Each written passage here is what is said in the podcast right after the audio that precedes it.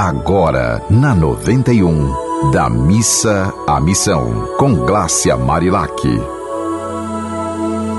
Olá, que seu dia seja de muita alegria. Já tá aprendendo, né? Bom dia com alegria. Boa tarde com felicidade. A sugestão que eu escolhi hoje para compartilhar com você foi a importância de sempre lembrarmos que os animais fazem parte do universo divino e precisam de bons tratos. Meu nome é Glácia Marilac, sou jornalista e terapeuta e neste microprograma de cinco minutos a gente fala sobre o quê? Sobre a necessidade de ir da missa à missão, transformando a oração em ação prática de amor. No mundo em que não temos atendidas as necessidades básicas dos homens, como alimentação, moradia, saúde, educação e segurança, fica difícil falar da importância de cuidarmos dos animais.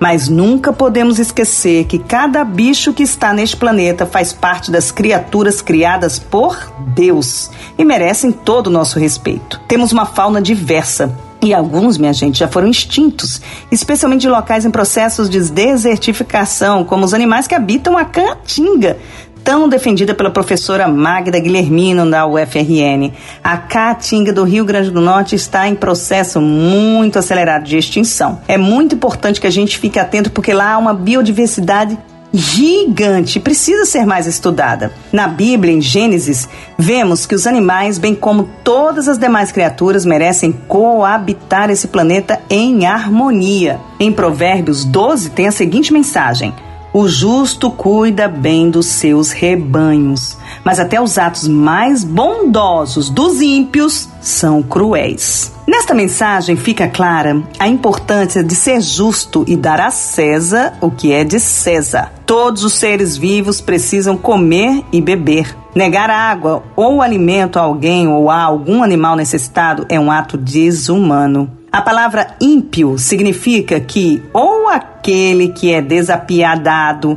desumano, cruel, bárbaro. Você conhece alguém assim? Pois ore por essa pessoa e tente todos os dias fazer diferente sendo uma pessoa realmente humana e disposta a compartilhar o pão. Eu recebi algumas mensagens de ouvintes do programa da Missa Missão e fiquei horas tentando localizar uma que citava um trabalho que é feito por cuidadoras de animais, se não me engano, em Emaús, e não achei.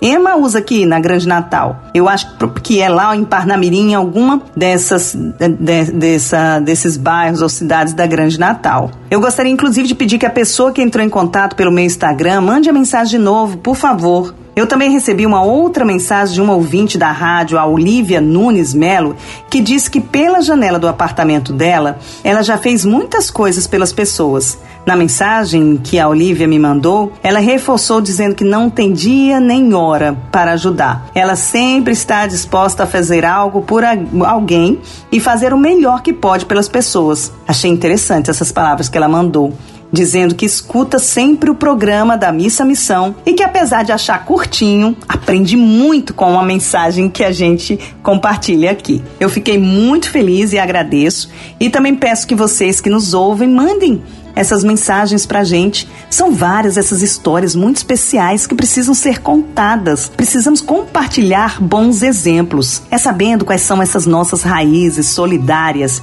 que a gente consegue colher importantes frutos para nós e para as futuras gerações.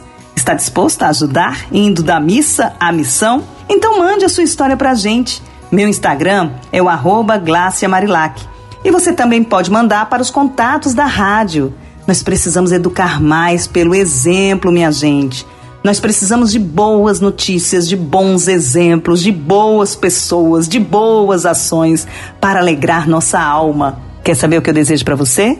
Um dia bem feliz. Você ouviu Da Missa à Missão, com Glácia Marilac.